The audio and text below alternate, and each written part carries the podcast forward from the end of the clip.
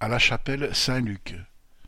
À la chapelle Saint-Luc, près de Troyes, le site de Michelin a fermé vendredi 4 mars, puis du mercredi 9 au vendredi 11 mars.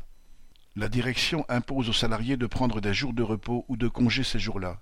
Il est inadmissible que les travailleurs paient ainsi les conséquences de la guerre en Ukraine. Ces journées perdues viennent renforcer le refus de la direction d'augmenter les salaires au-delà de 2%, malgré des prix qui ne cessent d'augmenter et la perspective d'une inflation accélérée. Tout cela alors que Michelin fait des bénéfices records et ne remet pas en cause la promesse faite aux actionnaires de doubler leurs dividendes.